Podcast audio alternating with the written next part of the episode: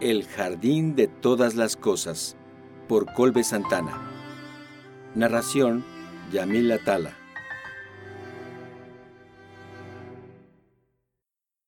Capítulo 11 El lugar era casi exactamente como lo recordaba Alfredo. El piso de cuarzo blanco con vetas oscuras, como una noche blanca durante una tormenta de relámpagos negros. Dos de las cuatro paredes, una frente a la otra, se cubrían casi en su totalidad por dos enormes libreros de pino, su barniz ya opaco, sus estantes ocupados por tomos monocromáticos, globos terráqueos y estatuillas de animales de Sanborns, Junto a la puerta todavía estaba el sillón negro de piel descansando con su eterna pareja, un pequeño buró con una lámpara y un cenicero que Alfredo usaba para jugar con sus Hot Wheels cuando era niño. Al otro lado, un ventanal por muro con una primera capa de cortinas delgadas y claras y otra, más gruesa y rojiza, completamente abierta. Y al centro de todo, como siempre había sido, descansaba un gigantesco escritorio de caoba, su capacidad reflejante prácticamente intacta. Sus cuatro patas pisaban la alfombra persa que la había separado del suelo de cuarzo por quién sabe cuántos años. Un mobiliario que expresaba poder y cuyo simbolismo pesaba más que su practicidad. La única diferencia de cómo Alfredo lo recordaba era la MacBook Pro en su superficie, desigual al estilo del escritorio y toda la habitación. Detrás de él, la gigantesca silla de lujo Chesterfield el trono de la jurisprudencia, el trono al que él abdicó casi veinte años antes y que hoy ocupaba su hermana, Noemí. Se veía diminuta en medio de tanta ostentosidad, y aunque no podía verlo, Alfredo imaginó que los pies de su hermana colgaban de la silla, detrás del escritorio. Pero ella parecía manejarse con bastante comodidad en la otrora oficina de su padre. Estamos hablando de... ¿Qué? ¿Unos ochocientos millones en total? ¿Ya con todo? dijo mientras repasaba los cuadernos de don Bernardo a través de sus lentes pequeños de armazón grueso y negro. Quizá más, contestó Alfredo, sentado frente a ella. Hay costos que no he calculado porque los desconozco todavía. Por ejemplo, no sé cuánto cuesta el proyector, pero imagino que son caros. Ni siquiera sé si se compra o se renta. ¿Un proyector como un cañón? No, un proyector estelar. Eso es lo que hace al planetario un planetario. El que había aquí era IMAX, creo, pero no estoy seguro de quién los hace ahora. Ajá, murmuró ella sin despegar los ojos de las cifras. Y dices que el terreno lo está peleando otra empresa, ¿verdad? ¿Una constructora? Sí y no.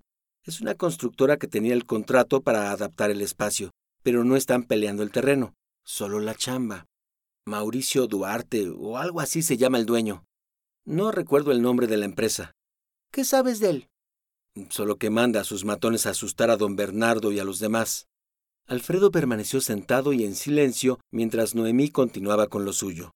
Se sentía como si estuviera esperando la interpretación experta de un examen médico.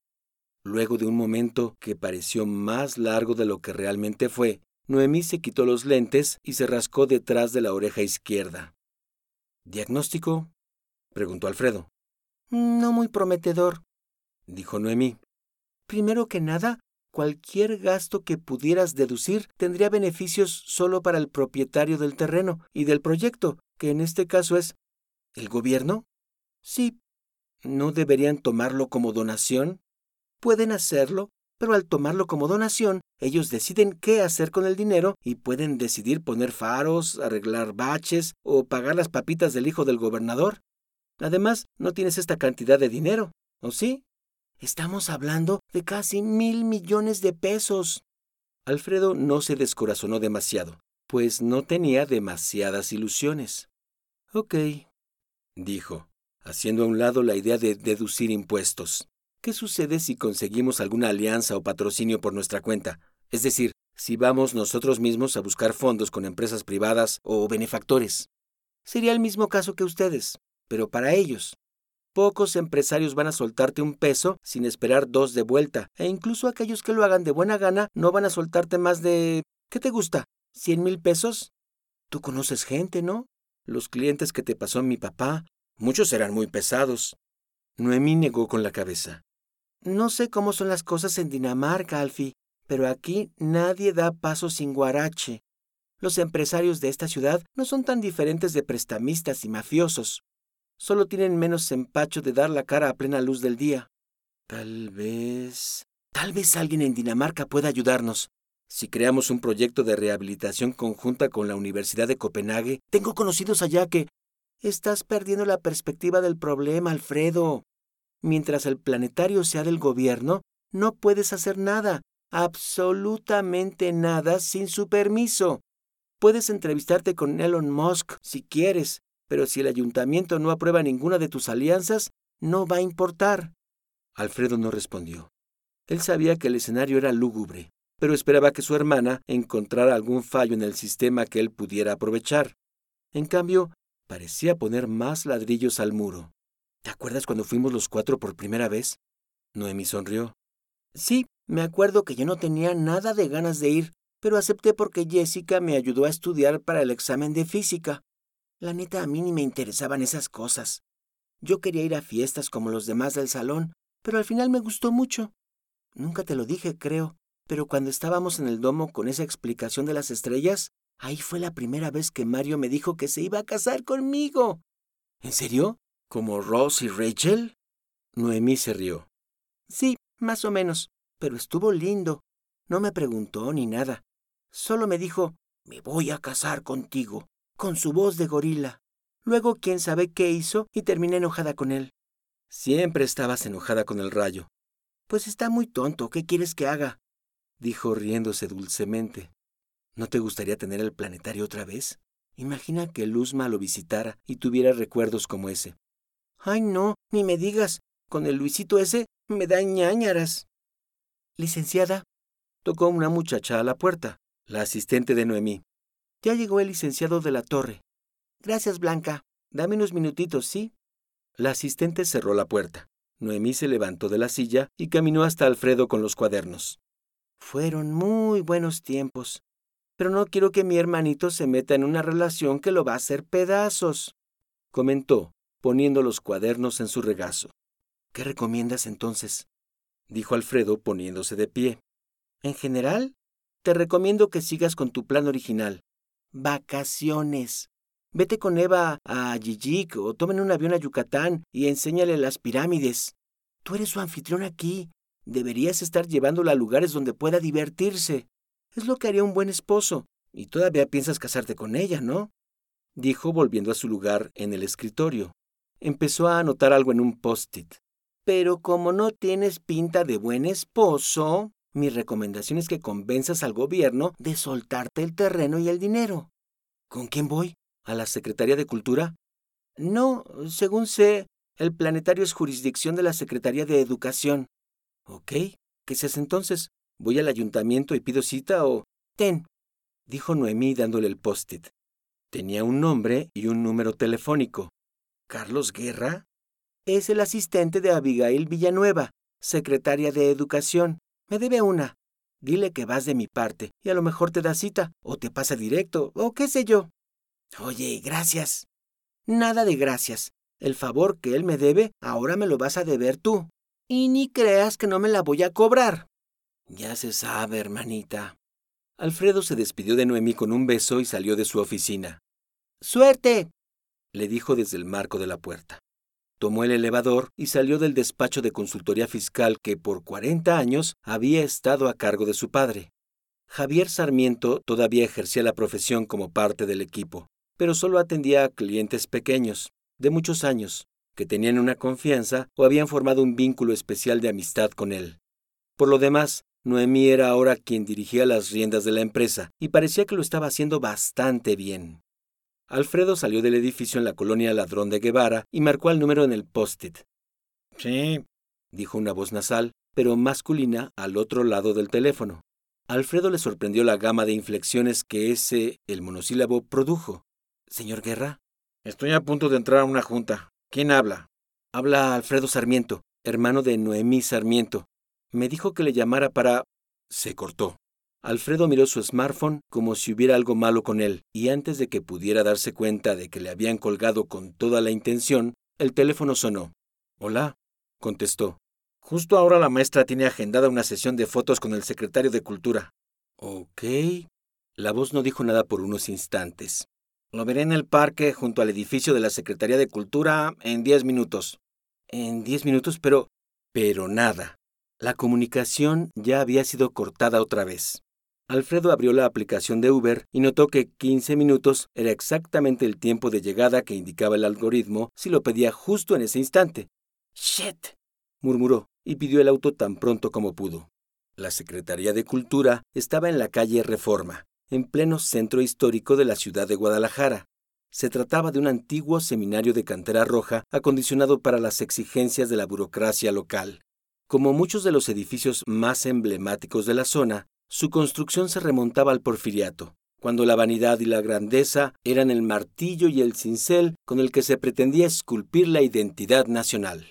Hoy, la entrada principal del inmueble miraba un pequeño local de juegos de mesa y un portón con la leyenda Respete mi cochera y yo respeto su auto.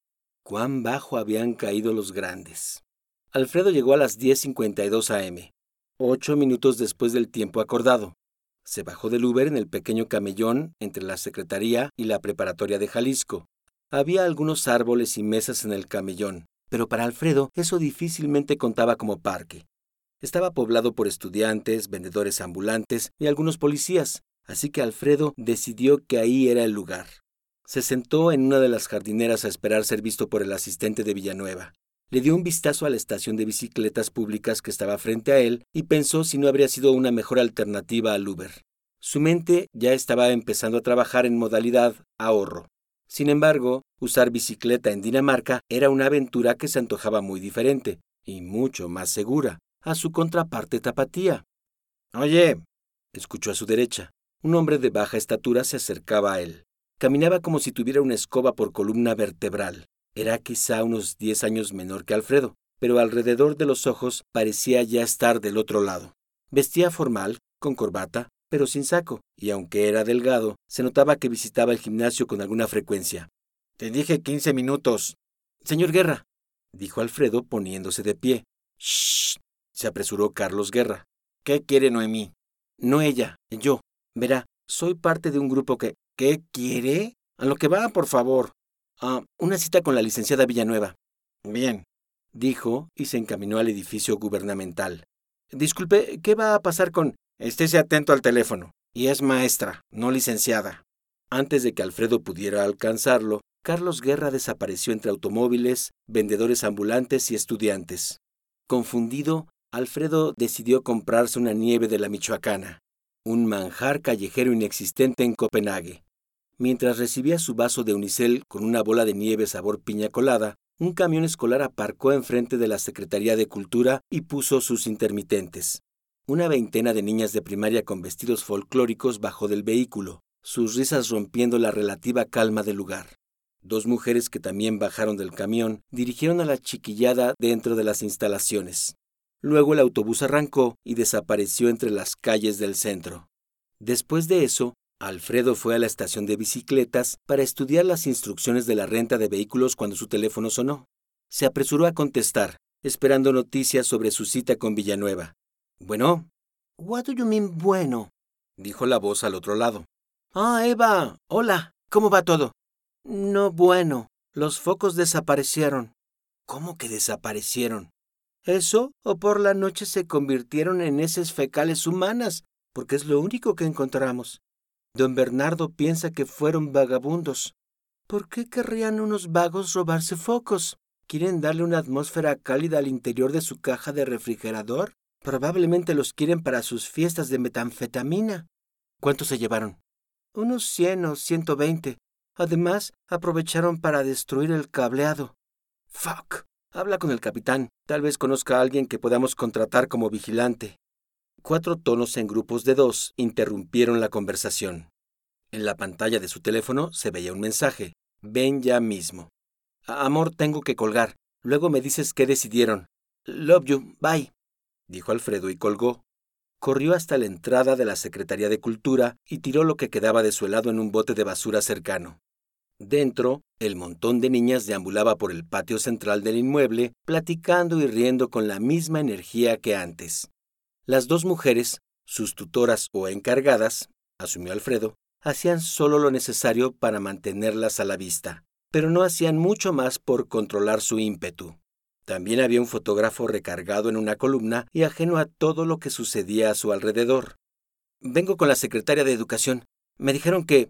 Se dirigió Alfredo a un guardia en la entrada, quien señaló al segundo piso, a una puerta doble. Gracias. Subió por las escaleras con pasamanos en estilo Art Nouveau hasta donde le indicaron. Ah, ya iba a cancelar tu cita. Se levantó Carlos Guerra de la salita de espera, con cara de cero amigos. Ven, ven, ven, ándale. Lo llevó hasta una puerta de cristal biselado en la que se leía Leonardo Pratt, secretario de Cultura. Afuera había otro trío de sillas acolchadas. Espere aquí, dijo el asistente y tocó discretamente la puerta. Sí, se escuchó una voz femenina al otro lado. Su cita de las once ya llegó, anunció Carlos Guerra con una sonrisa y un encanto casi alienígenos. Alfredo no escuchó lo que contestaron del otro lado. Solo vio a Carlos Guerra asentir una y otra vez hasta que salió de nuevo. Ahorita hablará contigo. Gracias, susurró Alfredo. Carlos Guerra caminó recto y deprisa hasta perderse de vista. Alfredo esperó con paciencia por unos minutos. La chiquillada en la planta baja reía distendidamente mientras algunas voces, entre ellas la de Carlos Guerra, intentaban darle algún orden a la visita. Al cabo de un rato, un hombre trajeado salió de la oficina. Vestía traje azul y zapatos cafés. Caminó apenas reconociendo la existencia de Alfredo con una mirada y desde el barandal saludó a las niñas como si fueran sus hijas. Abigail Villanueva, de 53 años, Salió después de aquel hombre y se acercó directamente a Alfredo. Buenos días, señor. Sarmiento. Profesor Sarmiento. Oh, un profesor. contestó con una sonrisa. Disculpe que abuse de su tiempo, pero ¿podrá esperar unos cinco minutos en lo que toman unas fotografías? Claro, no hay ningún problema. Bien, sígame. Hablaremos abajo. Villanueva bajó las escaleras seguida por Alfredo. Cuando llegaron a la planta baja, una de las mujeres llamó la atención de las niñas, ordenándoles que se acomodaran en formación de media luna. Una disculpa, profesor. Normalmente mi asistente es muy, muy estricto con la agenda. Es impropio de él cometer este tipo de errores. No es común que agende dos citas a la misma hora. Oh, no, no, no, está bien, no se preocupe, respondió Alfredo.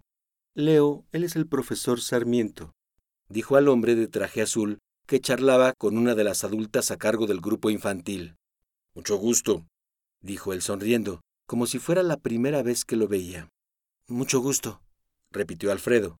El fotógrafo indicó a los titulares de Cultura y Educación, así como al grupo de niñas y sus tutoras, que se colocaran en cierto espacio y ángulo del patio central. Las niñas posaron mostrando los detalles tradicionales de sus vestidos. ¿Cómo puedo ayudarle, profesor? Dijo Abigail Villanueva entre tiro y tiro. Vengo por parte del Grupo de Rehabilitación del Planetario de Guadalajara, o GRP. Soy su nuevo. Villanueva miró a Alfredo con sospecha. El fotógrafo llamó la atención de los involucrados y la secretaria de Educación volvió a sonreír. El planetario, retomó mientras se revisaban las imágenes digitales. Esa es una muela podrida que no me he podido sacar. Alfredo no supo cómo tomar las palabras de Villanueva. ¿Recuerda el festival La Ruta del Arte de hace seis meses? Intervino Pratt. No, señor, me parece que no. El fotógrafo pidió atención para una fotografía más. Villanueva y Pratt volvieron a sonreír, y las niñas volvieron a presumir sus atuendos. Claro que no, dijo Villanueva. Alfredo sintió que flotaba en el espacio, pero no de la manera que a él le hubiera gustado. Una última. El pilón, pidió el fotógrafo. Todos posaron y sonrieron una vez más. ¿Es todo? preguntó el secretario de Cultura. El fotógrafo asintió y Pratt se despidió de las niñas como si fuera Santa Claus. Te veo más tarde, le dijo después a Villanueva, dándole un beso en la mejilla. Villanueva respondió al beso con un ligero toque en el hombro del titular de Cultura. Pratt no volvió a su oficina, sino que fue a la salida del recinto, seguido por su propio asistente. Las dos mujeres empezaron a acarrear a las niñas una vez más a la salida. Alfredo vio el autobús llegar a la entrada principal y tan rápido como llegaron, el grupo de pequeñas y sus tutoras desapareció del edificio, hundiendo a la Secretaría de Cultura en un silencio sepulcral. Peor aún, uno burocrático. Nuestro amado gobernador, el honorabilísimo Martín Cabeza de Vaca, anunció el proyecto cultural durante una de sus ruedas de prensa impromptu. Le dijo Villanueva a Alfredo cuando la gente comenzó a dispersarse. Un mes de expresión cultural con las diferentes voces artísticas del Estado, desde la Minerva hasta el Teatro de Gollado, creo que fueron sus palabras. 14 esculturas, cinco puestas en escena al aire libre, 1.500 pinturas y fotografías de 112 artistas locales, y para cerrar, una puesta en escena de la obra Madame Butterfly, como si no lo hubiéramos visto 500 veces antes. ¿Sabe cuánto tiempo me dio para preparar todo? Alfredo se encogió de hombros. Veintidós días. Y la única ayuda que recibimos de su parte fue la parte de las esculturas, que hizo un viejo amigo suyo o de su esposa, no sé. Un lápiz de cuatro metros, un avión de papel hecho de aviones de papel, una guitarra eléctrica envuelta sobre sí misma como un ouroboros ¿Sabe lo que es un ouroboros? Sí, una bestia mitológica que se come a sí misma. Eso, yo no lo sabía hasta que mi esposo tuvo que soltar 24% de su presupuesto anual en ese esperpento. Fueron mínimo 10 millones de pesos para cada pieza y para cada artista. Puras jala. Villanueva se censuró. Puro onanismo. Villanueva caminó hacia la oficina de su esposo, subiendo las escaleras. Alfredo la siguió como secretaria de Educación. Yo lidio con cabeza de vaca a mi manera. Continuó. Ese terreno, el planetario, no le ha importado a nadie por quién sabe cuánto tiempo. De recién que entré a la administración, hice lo que pude para ver si alguien podía ayudarme con ese lugar. Hablé con miembros de la Secretaría de Innovación, Ciencia y Tecnología. ¿Los conoce? No creo, maestra pues buscaba algún académico o astrónomo o alguien que quisiera echarse la tarea. ¿Sabe cuántos se apuntaron? Cero. Ni uno. A nadie. Nadie le importó. ¿Y nosotros? No lo podemos restaurar. No lo podemos abandonar. La única idea decente que alguien tuvo sobre qué hacer con ese lugar fue el patronato de las fiestas de octubre. Total, pensé, si ellos se encargan, pues todo bien. Me quito el pendiente, se hizo un concurso para ver si alguna constructora sacaba un proyecto rápido y barato para acondicionarlo. Elegimos una. Y ahora que por fin va a suceder algo con esa tierra de nadie, resulta que un grupo de vecinos sí quiere el planetario. ¿Quién los entiende? Alfredo la siguió de cerca. Maestra, y ahorita que todo está parado, porque Cabeza de Vaca no quiere una mella en su perfil público, nos tiene como mensos buscando una solución. Pero, ¿yo qué hago? Nadie lo quiere. ¿Quiere decir que hay posibilidades para el planetario? Dijo Alfredo, entusiasmado. No, no realmente. El planetario es demasiado problema y francamente no vale la pena. De entrada, sin un museógrafo o un curador calificados, no tienen oportunidad. Su verdadero plan es dejar que se desesperen y que su causa muera en silencio. Si quiere mi consejo, absténgase de unirse. Alfredo se sorprendió con la candidez de la funcionaria. Parecía que había estado guardando sus frustraciones, y lo único que se necesitaba para liberarlas era que alguien sacara el tema durante una conversación, aunque fuera de manera tangencial. Maestra, yo tengo las credenciales y el currículum para ponerlo en marcha. Con su ayuda puedo poner las cosas en marcha para tener el espacio operando para el próximo año. Si para entonces no sale, pues hacen lo que sea que tenían planeado con el espacio y ya. Villanueva hizo un alto total al llegar al primer piso y condescendientemente miró a su interlocutor. ¿Cuáles son sus credenciales? Soy profesor asistente en la Universidad de Copenhague y creo que puedo lograr una alianza con el gobierno de Dinamarca para el planetario. Además, tengo amigos en muchas otras universidades, en Arizona, en Hawái, en Chile. Puedo traer acervo, equipo, curadores. Revivir el planetario puede ser una realidad si me deja a mí hacerme cargo. ¿Ya hizo un cálculo de cuánto costaría rehabilitarlo? Porque nosotros ya lo hicimos. Sí, ya tenemos un estimado. Entonces sabe que no podemos gastar esa cantidad de dinero sin que se nos eche la gente encima. Si por el lápiz de 10 millones ya estaban linchando a Leo. No, no esa cantidad, pero alguna otra sí. Yo me haría responsable de usarla de la mejor manera. Nada de corrupción, nada de tratos debajo del agua, le traigo comprobantes de gastos mes tras mes, semana tras semana, si quiere. Cualquier cosa que nos pueda liberar el Estado, sé que podemos hacerlo funcionar. Villanueva miró a Alfredo con curiosidad. Aprecio su entusiasmo, profesor, pero la ciencia no es buen negocio. Nunca lo ha sido en esta ciudad. Lo más que se ha destinado a la remodelación de un museo fueron 300 millones, y hablamos de un museo de arte, que es lo que vende guías turísticas. Pero tiene otros tipos de museos, ¿no? El de paleontología, por ejemplo. No lo he visitado aún, pero podemos reunirnos con el director y hacer exhibiciones complementarias y... La secretaria sonrió con lo que parecía ser lástima. Ese camino es un callejón sin salida. El hombre que está a cargo del Museo de Paleontología, bueno, él no es, ¿cómo dicen? Un team player. Y desde que Cabeza de Vaca llegó a la gubernatura, menos. No hace más que llevar la contra de todo lo que hace esta administración. Ok, si eso no funciona yo, pues yo conozco gente en Ciudad de México, en la UNAM, que podría estar interesada en colaborar, tal vez. Alfredo esperaba no tener que recurrir a esa opción. Villanueva recargó sus manos sobre el barandal y miró el patio de la planta baja, pensativa. Alfredo aún no conseguía el sí, pero al menos sentía que estaba teniendo éxito retrasando el no. La ciencia está de moda, siguió para no dejar de atacar, fingiendo seguridad en su voz. Cosmos, el Tesla de Elon Musk en el espacio. The Expanse, las estrellas siempre son populares. Los dinosaurios no se digan. La gente no sabe que todo esto les gusta. No lo saben porque los lugares que había para recordárselo ya no existen. Villanueva hizo una mueca, pero aún no decía nada. Alfredo no sabía qué más jugar, así que dijo lo primero que se le ocurrió de relevancia. Hay hasta una nueva serie de Star Trek. La mujer volteó a ver a Alfredo con una sonrisa, divertida por lo que acababa de escuchar. ¿Realmente quiere esto, verdad? Nada me haría más feliz que la oportunidad de intentarlo. Villanueva sonrió. Sabe que si le digo que sí habrá gente intentando meterle el pie, ¿verdad? Tal vez incluso entre la misma gente que dice apoyarlo. Al inicio quizá, pero desistirán cuando vean lo que logramos. A largo plazo podría ser algo grande, impresionante, y lo mejor sería el legado que deje usted para esta ciudad.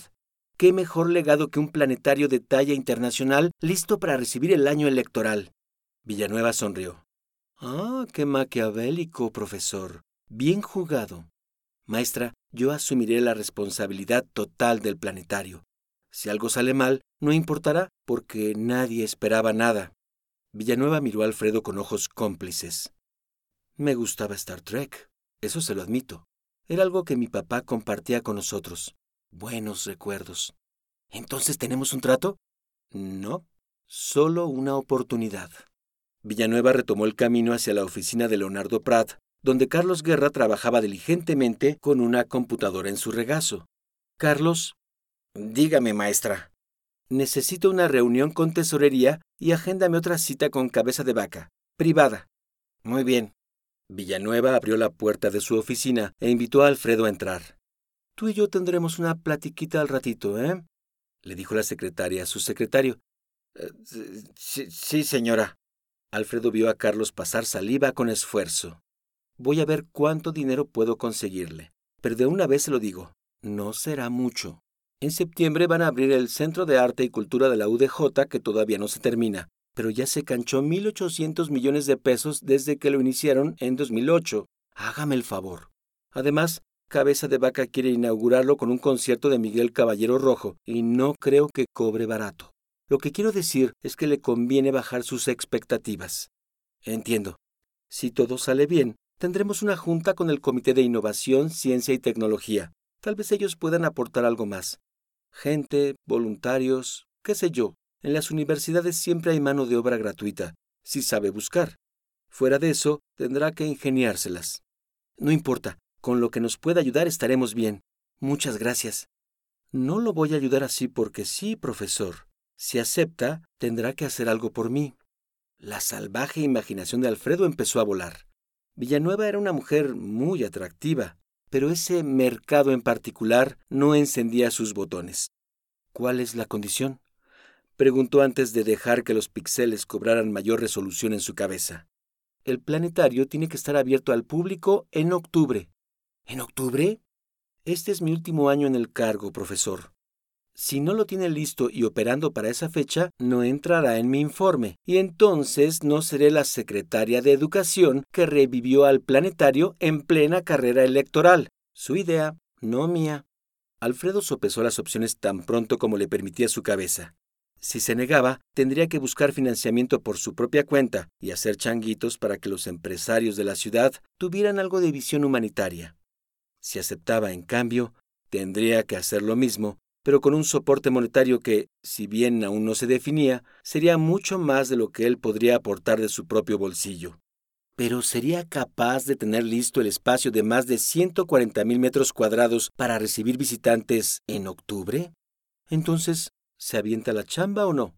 Acepto, dijo. Estará listo entonces. ¿Cómo? No sabía, pero ya se las arreglaría. Muy bien, dijo Villanueva.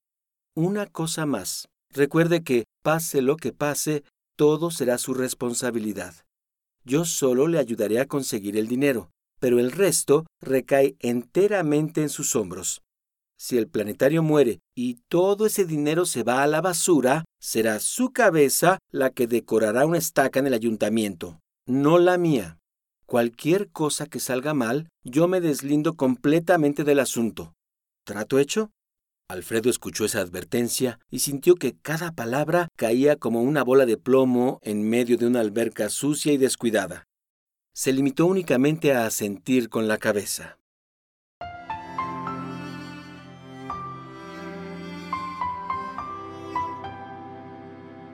Si disfrutaste de este episodio, hay muchas formas en que puedes apoyar este proyecto. Puedes calificarlo y dejar tu opinión en iTunes, YouTube o donde sea que lo hayas escuchado. Puedes compartirlo en redes sociales con tus amigos. Puedes discutirlo en tu blog o en tu propio podcast. Y por supuesto, puedes apoyarlo directamente comprando El Jardín de Todas las Cosas en formato digital o impreso a través de Amazon. Muchas gracias por escuchar. Este proyecto no podría existir sin gente como tú.